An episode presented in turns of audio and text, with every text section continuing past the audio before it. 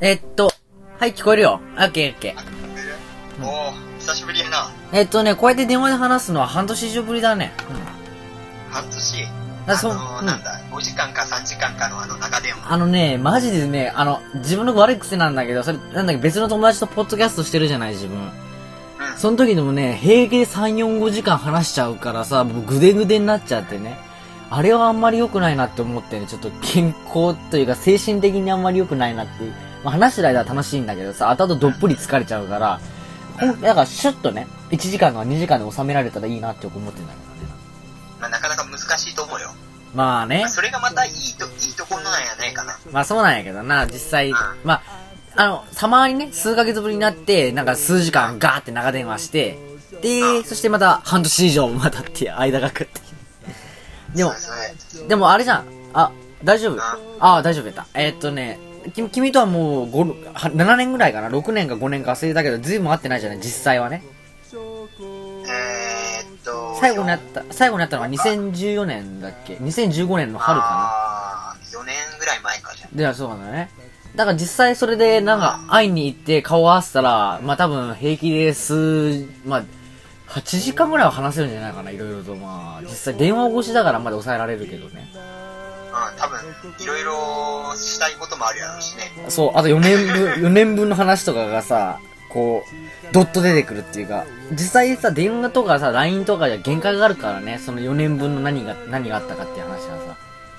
だってこ、顔も見れんし。そういうこと。だって、こ自分今年に入ってさ、何回か死にかけたんだからね。でも、その話は顔合わせた方がやっぱりやもっとしやすいっていうのもあるけどね。ま。あ、地震とか台風とかいろいろあってあれさ、大阪ってもともと災害が少ない地域なのにさ、有史以来初めてってレベルの災害がボンボンボンボンぶつかってきたからね。で、大阪ね、うんうん。あどうぞどうぞ。も うなんか、ぎこちないな。ぎこちないでしょ。いや、なんかね、忖度しちゃうとこあるよね。あ、じゃあこっちから話させてもらうと、大阪で地震、地震あった時に、えっと、ま、自分用、あれなのよ。あの、漫画の本がね、死ぬほどあるんだよね、部屋の中にね、なんか多分。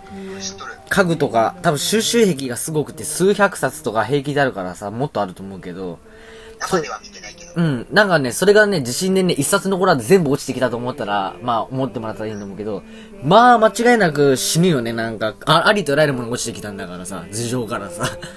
そうやろね。あと数センチね、ずれてたら、数メートル上からね、なんか家具の下敷きになってたとこやったからな、本当に危なかった。い え、えどこにおったん？えっとね寝てたの、普通に。部屋で。で、あの、起きた時にはもう部屋中、踏み場が、足の踏み場がどこにもなかったんだけど、あの。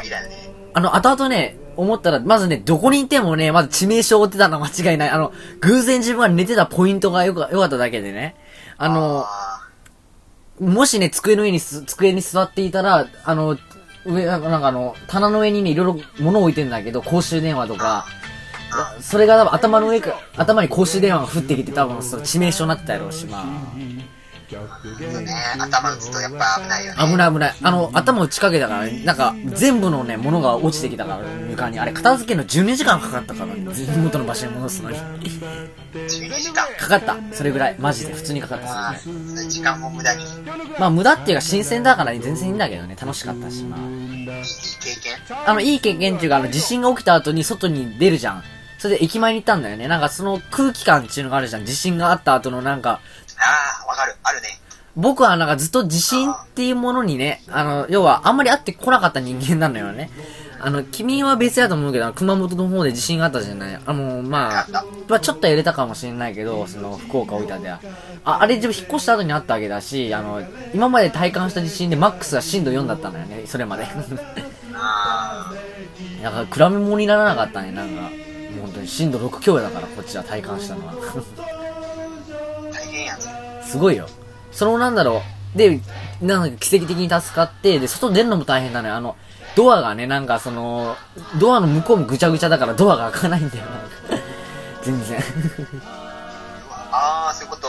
あの、ドアの向こうに棚とかさ、CD 入れとかたくさんあって、それ全部バサバサ落ちてきたから、ドア開かないんだよね、全然。ああ、それで、テレビやんな。うん。それでなんとかちょっと 2, 2時間ぐらい経って、ちょっとようやく外に出れて、それでなんかもう、え、電車全部止まってて、で、そのなんだろう、電車がね、全部止まるっていうのもやっぱ珍しいことでね、電光掲示板が全部ブーってなってるわけなんだけど。でもね、まさか1年にね、2、3回もね、で、前線ブーになってる画面を見るとは思わなかった。あの、台風でね、台風21号だね。あの、先月来た。ああ、俺んとこも止まっとったよ。あ、そうなんだ。へえ。電車。うん。やっぱ、まあ、止まる、まあ、確かに通過したからかな。九州もちょっと通過したり気がするから、ちょっとはまあ。しかさ、あのさ、うん、うん、うん。オープニング曲流してよ。オープニング曲、あ、ええよ、ええよ。うん。流して流して。っていうかね、あのー、もともとね、オープニング曲ってね、後々から合成もできるんだよね。合成中あ。あの、今ね、録音してるね、なんかソフトでね、オープニング曲をね、無理やり入れることもできるんだけど、やっぱオープニング曲流した方がいいよね。やっぱりちょ、っと楽しいやん。そうそう、やっぱりね、オープニング曲って言ったらやっぱあれしかないんだよ、あれしか。ちょっと、今、オープニング曲選曲しております。光の輪か。なんでバレた？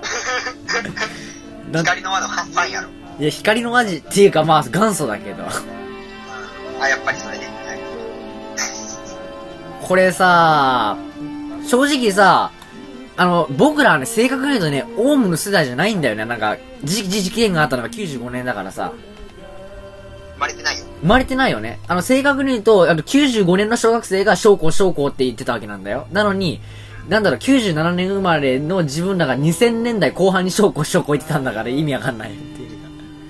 ね、やっぱネットとかやっぱメディアやろね。やっぱり影響力大きいよね、やっぱり。この、で、そのインパクトっていうのがさ、やっぱり消えない。でやっぱその地蔵ちゃんっていう人はやっぱ、すごい人やと思うよ。すごいっていうか、あんなぶっさいからクソ親父のくせに高学歴のえ審判がたくさんおって、盲信してた人間が、つまり、フォロワーの信じさせるだけの、まあ、カリスマ性があったってことだよね、あの小汚いおっさんにね。ああ、そうそうそう、そういうこと。まあ、そういう意味でもオウムはすげえなと、まあ、すげえなって言ったら語弊があるけど、この間もなんかあの、てか昨日世界仰天ニュースでまだオウムスペシャルやってて、スペシャルじゃないけど。あ見た見た見たでしょ？あの、松本、松本サリン事件ね。あ、長野県の松本市だったやつ。あの事件してた？しとったしとった。最近あ、でも詳しくは知らん、詳しくあ、でも自分もね、そこまで詳しくは知ってるわけ、まあ知ってたけど、まあ、あそこまで、あの、前後関係だけ事件のいきさつみたいなの知らなかったんだよね。あの、河本さんだっけ、えっと、あ、冤罪被害者。ああれでしょうね、だっけな。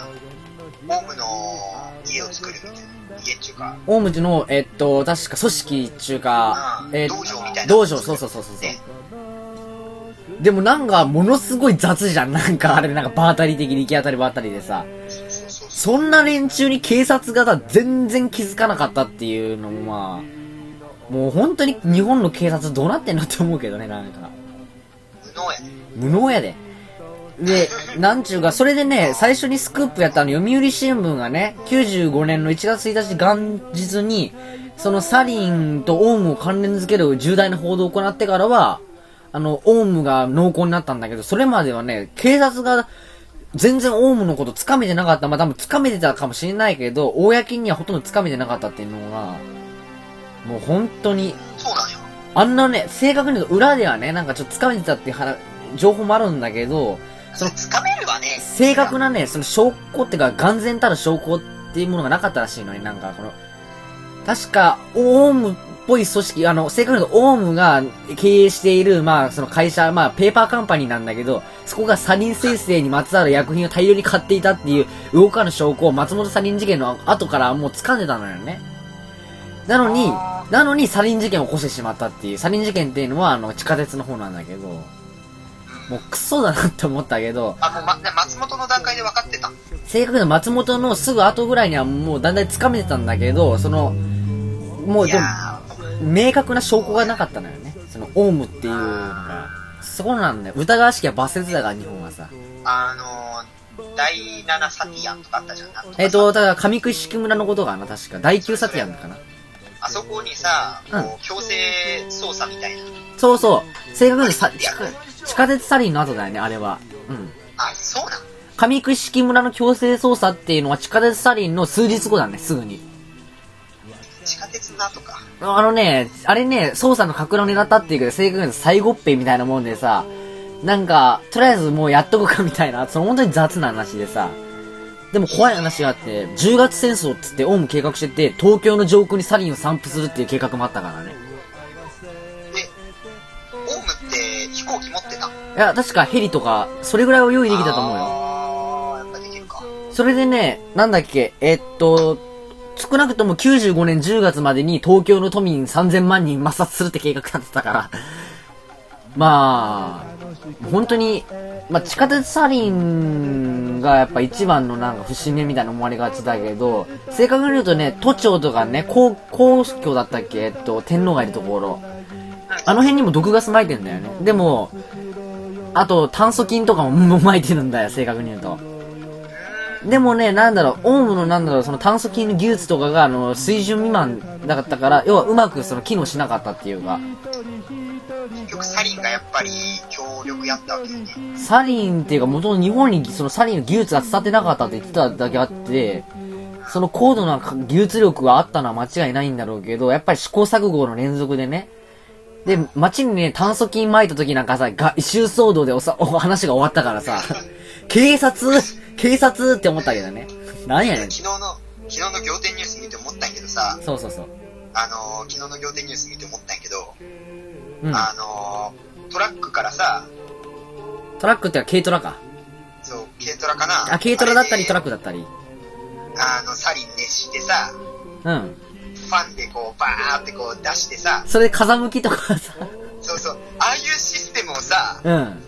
考えれる、まあ、頭の持ち主がいっぱいおるわけやん。そこに気づかないっていうかさ、さもっといいことに使えよ、本当に。ああのね、正確に言うとあの人たちはね、あの、ドロップアウトしたのよ、社会から。あの、高学歴じゃん。だから、はいはいはいそれだけで、あの、自分の居場所っていうものがあれば、善とか悪とか関係なかったんかもしれないね。プライド高そうだし、みんなさ。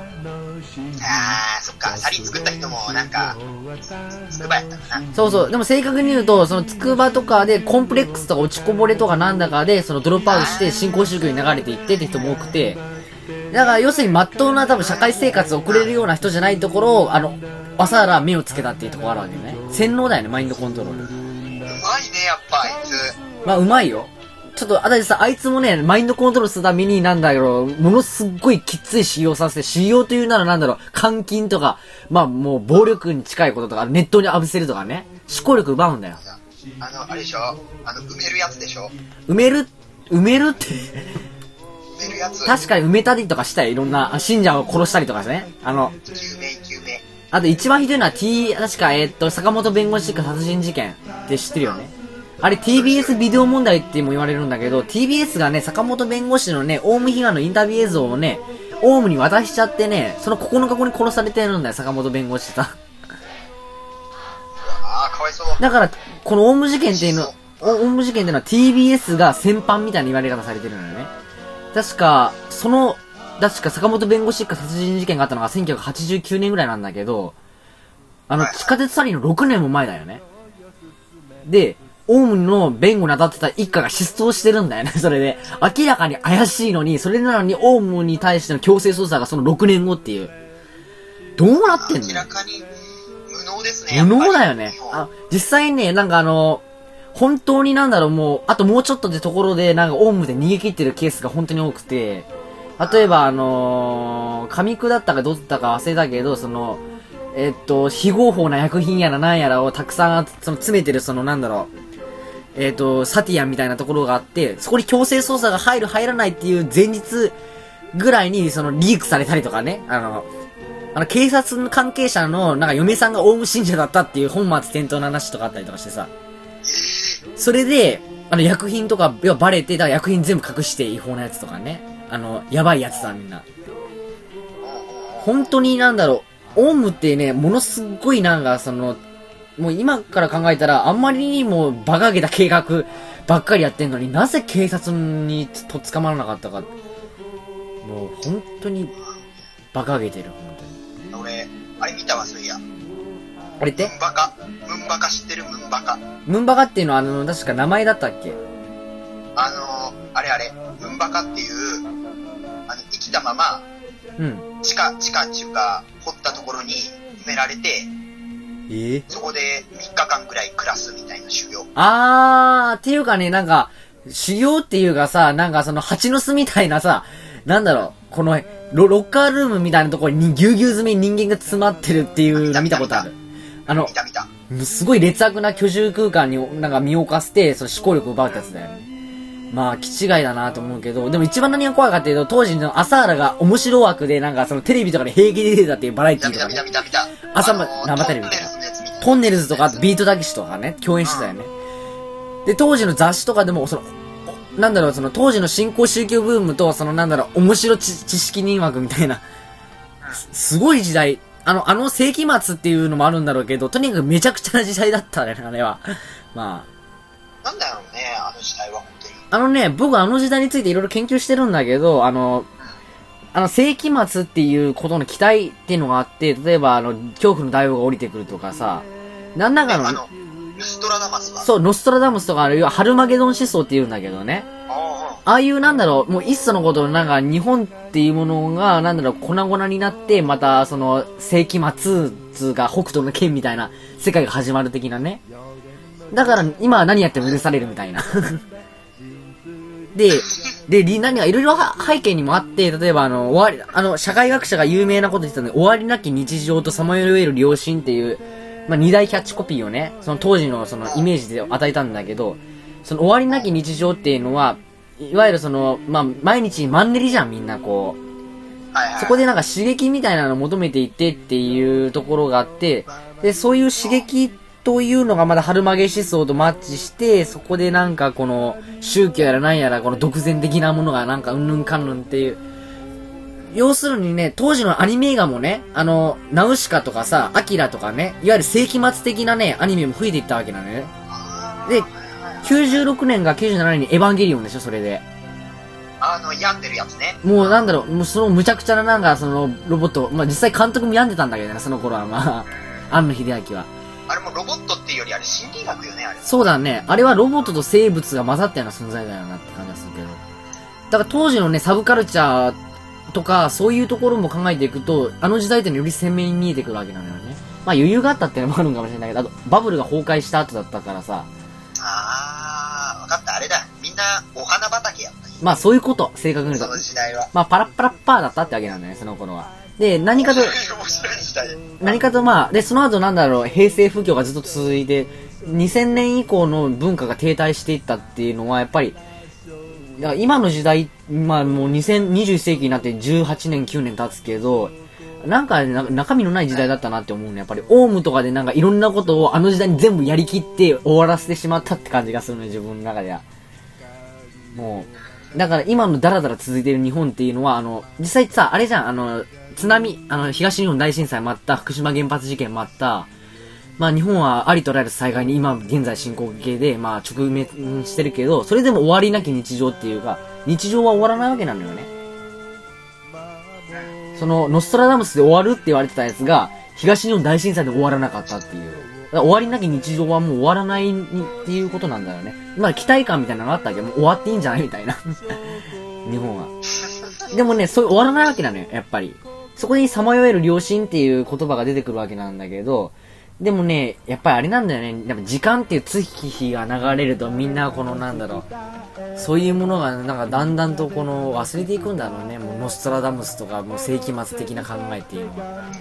まあ、正直、オリンピックだとか万博誘致だとか言ってるけどさ、日本の未来ってさ、暗い未来しか見えないよ、僕は。あの、安倍さんみたいなとんでも人間がさ、まあ、5、6、7、8年ずっと政権握ってるような日本だからね、まあ。仕方ないかな。一時期さ、うん。2012年みたいな。あ、あったあった。あの、映画もあったよね。あの、そういう、春曲げ的な、あの、要はユダ、えっ、と、マヤ歴だったっけ？確か、えっと、インカ帝国だから。マヤマヤ。まあ、正直さ、あれもみんな期待してたわけなのよ。なんか終わっていいんじゃないっていう期待っていうが。なみんな病んどるん？病んでるんじゃなくて、あの、要はね、みんなね、つつまんないんだよ。みんな日常が。そこに刺激っていうか、スパイスっていうものがね、なんかあったんだと思う。まあ、その、終末思想っていうものっていうのは、そういうところでマッチしやすいんじゃないかな。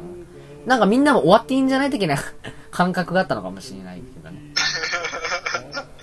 みんなで死ぬならいいや。そうそうそう。そういえばね、こう、昨日のなんか VTR だけ、あ、その、仰天見ててみたんだけど、村井秀夫って知ってる？あの、村井秀夫？あの、あれだよ、松本サリン事件で寝坊してきたやつだよ、なんかあの。あー、あいつね、リーダーみたいな。あのね、村井秀夫ってね、あの、しあの死刑囚の中に含まれてないんだけど、なんでかわかるかな？なんかあの、紹介されてたじゃん。えっと、なんとか、新見死刑囚とか、なんとか死刑囚みたいな感じで、番組で紹介されてたけど、村井秀夫だけ死刑囚ってついてないんだよね。なんでかわかる。えっとね、YouTube でね、村井秀夫ってググったらすぐ理由がわかると思うんだけど、わかるよ。警察関係者おったとか？実はね、村井秀夫はね、もう、もうね、えっと、そうかな、あの、地下鉄サリンがあった直後にね、殺されてるんだよね、確か。えっと殺されてるのよ。YouTube にその瞬間の映像があるよ。殺された瞬間の映像が。えっとね、ちょっと、殺されたん？えっと、テレビ、マスコミが集まってる中で、オウムの教団の前で視察された。右翼に。自殺？視察、刺されて殺されたの。刺されたん？そう。その瞬間の映像は、えっとね、YouTube にもう転がってる、当時のね、テレビのね、前で殺されたんだよね。カメラ、テレビカメラがね、何百台って集まってる前で殺されたのよ。しかもそれ。ええすごいでしょ。当時のね、映像がね、YouTube にね、残っててね、結構、まあ、生々しくて、あの、映画を見てるような感覚になるんだよね。なんか、ものすごくなんか。ー、映画の何？殺害現場みたいな。もう映画の殺害現場以上になんか、その、ものすごい、なんか、インパクトがある。えその、その時の映像は、えっ、と、YouTube に残ってるんだけど、えっと、今、ググったら出てくる。あ、音声があるね。Morai, the Doomsday Cult sacrifice Frankie Eden, was outside the cult's 今俺ちょっと見とるわ。attack. 今、一応流してるけど。Stabbed twice in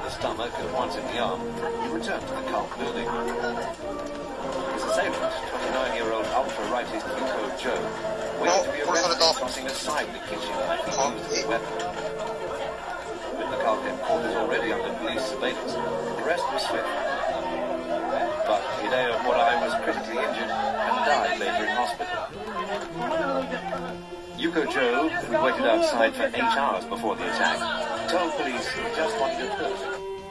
まあこんな感じなんだけどね。本当ね、リアルだ。あのね、ちょっと今の映像はちょっと40秒ぐらいにちょっと短縮されてるからちょっと伝わりにくいんだけど、確かちょっと前まで YouTube にフルで上がってたんだよね、その刺されるその行き札が、えっと。まあ、すごいよ。あの、思いっきり刺されて殺されてるからね、テレビの前でね。で、刺され、刺刺した男はね、15年ぐらい刑務所に服役して、まあもう今はもうシャワーに出てんだけどさ。で、本も出してた気がするけど。あそんな、あ悪い人ではないのか。まあね、でも村井秀夫は、その、もう、あ、サリンとか、まあ重大犯罪に絡んでたから、まあ間違いなくもう死刑になってんだからさ、仕方ないんだけどね。まあ、まあ幻の死刑囚って言われてるよしたみたいな感じ。なんかあったんかね、そういう。実際、な、なんで殺されたかって真相は闇の中でその人もあんま多くを語ってないから。あーなんかあったんサリンのあれかな。サリンっていうか、暴力団関係者が刺したって言うけど、あんまりかん、なんも関係ない。正義感に駆られたとかなんだかって話もあるけど。あーそっちか。でも事実はもう闇の中だよね、まあ。だからその、オウムのね、どそのなんだろう、だから劇場型犯罪じゃないんだけど、その、オウムというそのもの自体が、そのなんだろう、やっぱ映画なんだよね。やっぱ映画そのものな気がする、なんかもう。とにかく、この、インパクトのある、まあ、まあ、いろいろあったね、なんか、本当に。え、ああいう、あ、うん。いや、映画にしたらさ、20世紀少年ぐらい長くなりそうやけど。まあ実際20世紀少年も結構オウムに結構はネタが出てると思うけど、そう、その、20世紀少年自体がさ、あれじゃん、あその、オオウム事件があった頃のお話じゃない？なんかそれであの、大体そんぐらいか。そうそう、それで新興宗教やらなんやらあの友達っていうのがそのオウムみたいなもんでさ、それでその東京をなんかその爆破中が東京に核を落としてみたいな。そんなんやったね。そうそうそう。思いっきりその新興宗教とかカルトとかさ、あれは間違いなくオウムの影響だよね。影響あるね。そうそうそうそうそう。でもまあ、村井秀夫が刺されて殺されてるってあんま知らな、知られてないんだね。なんかも、う知らない。仰天でも取り上げてなかったもんね。あの、刺されてる。だから結構端折ってるよ、あれ、仰天は。やっぱりやろうな。そうそうそう。だって、終わったしな。あ、実際ね、あの、村井秀夫が刺された時のテレビカメラだった時、多分200台近くあったはずなんだよね、なんか。だから、ものすごくたくさんの映像が残ってるはずなのに、それでも流れないっていうのは多分人殺される瞬間っていうのはやっぱ民放じゃ待てせないのかなと思うけど。この間 NHK で映してたけど、まあ。いや、殺されるって、なんか、日本ってそう死体映せんやん。死体っていうか、まあ、あの、まあ、刺された瞬間まだ生きてたから、まあ、うんそうなんだけど、まあ、その後実際死んでるからね、まあ。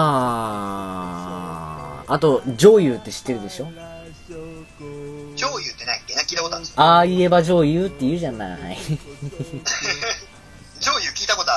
女優光のあの、今代表の人だよあ、。はいはいはい、一人一人。で、女優さんっていうのは、もともとオウム関係の重大犯罪に絡んでないんだよね。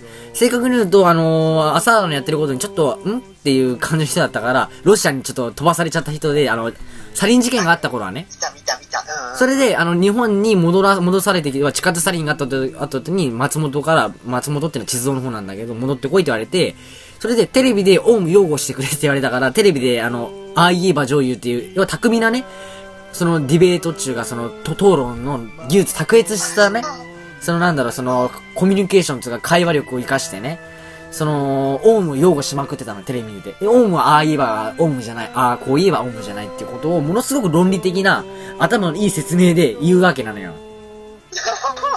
なるほど。だからね、えっ、と、当時女優ファンっていうのはたくさんいて、だから、たくさんね、女女性のファンがたくさんついたんだよね。イケメンだったしさ。なんか高学歴だしさ。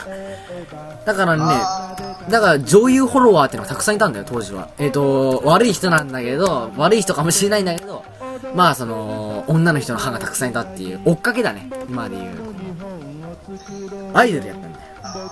すごい時代。うん。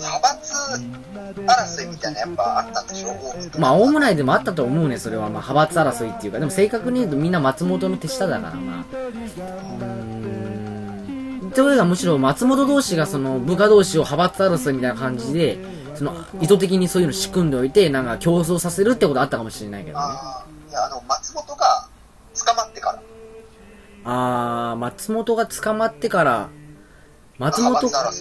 派閥、あったあったあったあった。あの、正確に言うとね、あの、オウムっていうのが、要は、宗教法人としては崩壊して、その後、アレフと光の輪になって、で、そのアレフと、要は残党だね、その、刑務所に入らなかった方の残党たちが、えっ、と、いろいろ、要は松本の肖像画とか、松本にまつわるその、えっ、と、本とかをアレフとかに置いていて、公安に目をつけられて、で、で女優さんもアレフの人だったんだけど、そういうやり方が気に食わなくて分裂して光の輪に行って、ま、えっと、松本色を一色してっていう朝原色をね、払拭して、あの、純粋な宗教団体みたいな感じで。で、アレフは未だにその松本とか朝原寄りなのよ。どちらかっていうと。ああ、え、じゃああの、松本死刑されたじゃん。うん。アレフって今どんな感じなの多分、まだ変わってないと思うけどね。でもわかんないね、それは。ちょっとよく。あアレフは未だにその松本信奉してるからね、なんかその、もう、もう、神格化されてるわけだ。かもしれへんけどねまあ、あんな、あんなゴミみたいなおっさんよ、信奉するわと思うけどな。だって、あれ見たわ、あの、ミッタマー。ああの、女の人あ、なんだっあけ？役？翻訳者翻訳する人？知あ、ああ、おったかもしれへんな、そういう人。っていうかさ、朝原って超女好きだから。あいつやばいよね。あいつめっちゃセックスしてたしてた。あの、正確に言うと、15歳から25歳までの女性信者にめちゃくちゃマグワって関係持ってるよ。で、ということが、朝原は未成年が好きだったからさ、子供おる6人娘おったよ。6人ぐらい。確か6人は言い過ぎかもね。5人ぐらいおったか。一人出てきたよね。本書いてさ。確か正確に言うとね、えっと、三、この間テレビでさ、あの、アーチャリーじゃない方の三女かな？あの、遺骨は4女か。あ、4女か。あ、四女に渡してくれってやつか。その4女はこの間テレビ出てたで、その、でも顔はも、そのなんだっけ、モザイク付き合ったけど、マジで？何種やで、四女さんも実は本書いてたんだよね。今はもう手に入んないけど、絶版で1万ぐらいしてたんだ、中古で。高すぎだろ。でも、基本的にその、まあ朝原の、要は松本の娘で二人はえ表に出てきて何か発信してるのよね。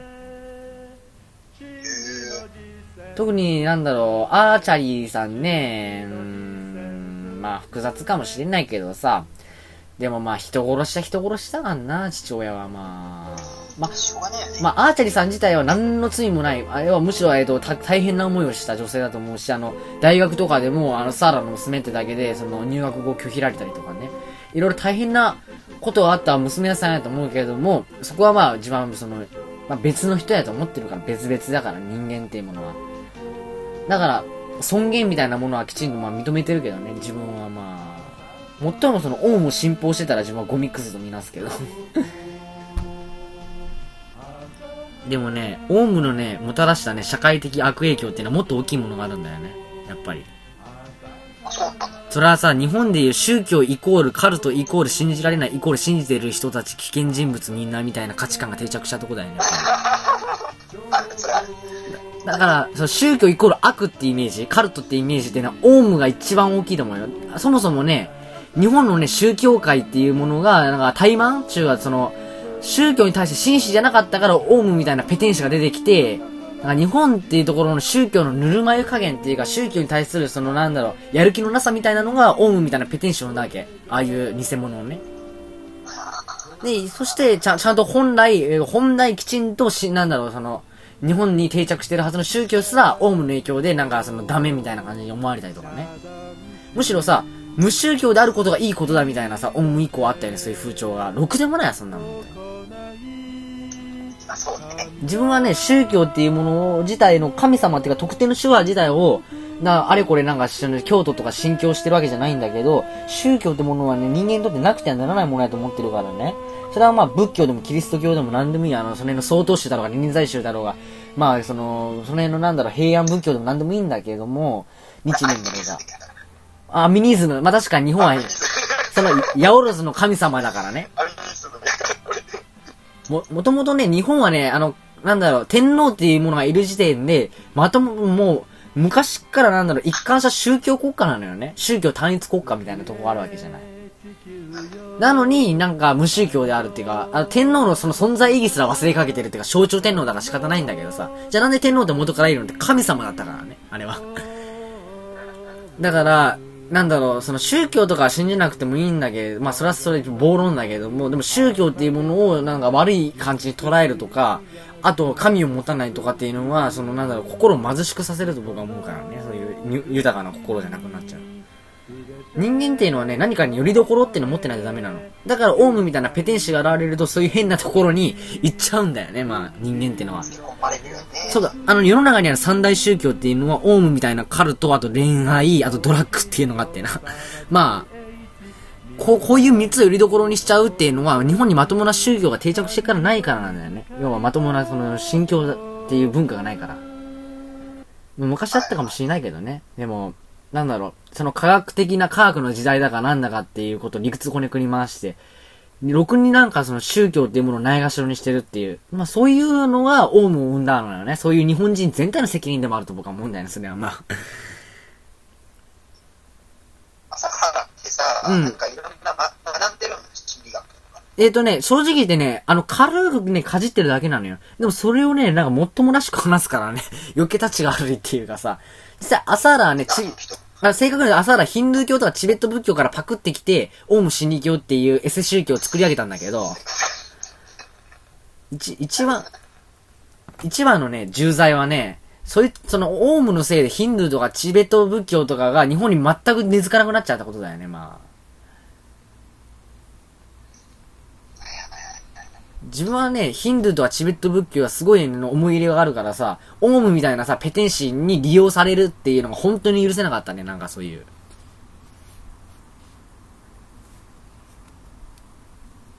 ん？大丈夫？聞こえてる？あ、なんかちょっと音があんまりちょっと聞こえが悪かったから。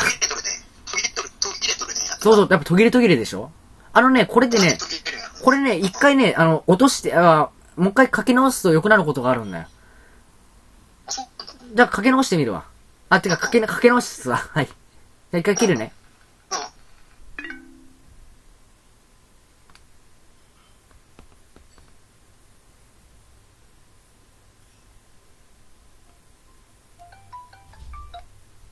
どう？まあ、どう、まあ今かかってきたけどちょっとよくわからんけど、クリア？今クリア。でしょ？うんででもね、これがだんだん20分とか10分とかだんだん間隔が短くなってくんだよな、これ。まあ多分 LINE とかがさ、長電話してるやつに多分こういうことやってるかもしれないんだけど、陰謀みたいなとこ感じるけどさ。まだ無料通話だしね。あるんやろね、制御みたいな。あるんやろうな、多分その長電話してるやつに対しては、まあこれぐらい通信落としてもいいだろうみたいな。あーやっぱ通信もあるけんね、容量が。まあね、まあ、とりあえず、オウムのことを延30分も話しててどうなんだっていうのはあるんだけど、そうそう、おオウムのことを話すっていう予定なかったし、最初。うん、オウムじゃないよね。なんだっけ？ああ、あれだわ。あれって？歴史じゃなくて、なんだっけ？思い出みたいなこと。そうだよ、それ。だって第2章、思い出話に花を咲かせるっていうわけなんでございます、ね。そういえば、この間、えの、えのもっちゃん、えのもっちゃんだっけ、前。